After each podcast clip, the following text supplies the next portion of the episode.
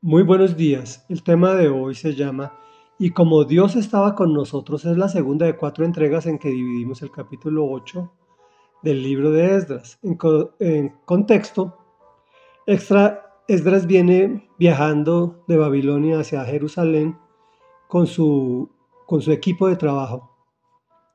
Y al pasar revista se da cuenta de que no hay representantes de la familia de Leví y dice así.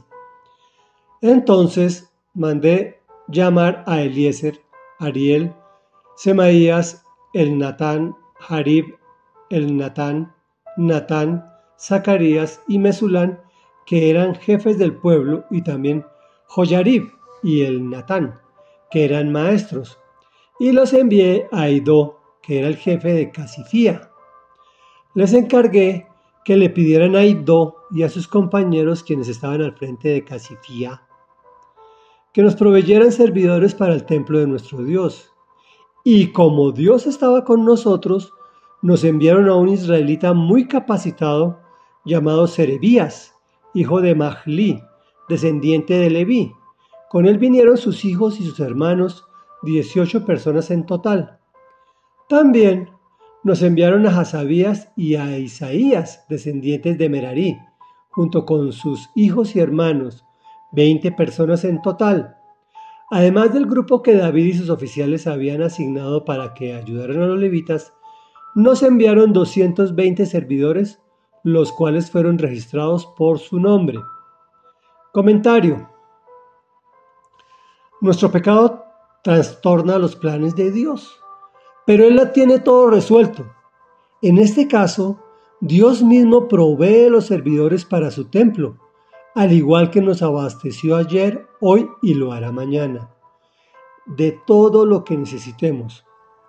Pero lo maravilloso es que Él nos abastece de forma generosa en nuestras necesidades. Tú me podrás decir, mm, a mí no me ha pasado esto que estás diciendo.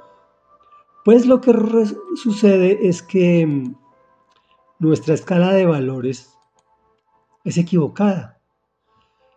Nosotros la mayoría de las veces tenemos puestos los ojos en las cosas de abajo, de aquí de la tierra. Pero el Señor tiene sus ojitos puestos en las cosas de arriba, del cielo, de las imperecederas, de la eternidad. Reflexión. Pensemos en lo que acabamos de oír, pero bajo la lupa de que podemos decir y como Dios estaba con nosotros? Oremos. Padre nuestro que estás en el cielo, santificado porque eres santo, santo, santo es tu nombre. Te alabamos y te bendecimos, te glorificamos y te exaltamos y te reconocemos como nuestro Señor, nuestro Dios, nuestro Dios y nuestro Salvador. Hoy te pedimos, queremos decir que tú estás con nosotros en cada una de las áreas de nuestras vidas. Sabemos que no es así y por tal motivo enviaste a tu Hijo Jesucristo para que nos capacitara, para que nos abriera el camino, para que nos mostrara la verdad, la vida. Señor, eh, te pedimos en el nombre de Jesús que sigas, Dios, que sigas enseñándonos a poner nuestros ojos en el mismo lugar que pones tú los tuyos, Señor. Que entendamos que lo que tú quieres es para nuestro beneficio y te lo pedimos en el nombre poderoso de Jesús. Amén y amén.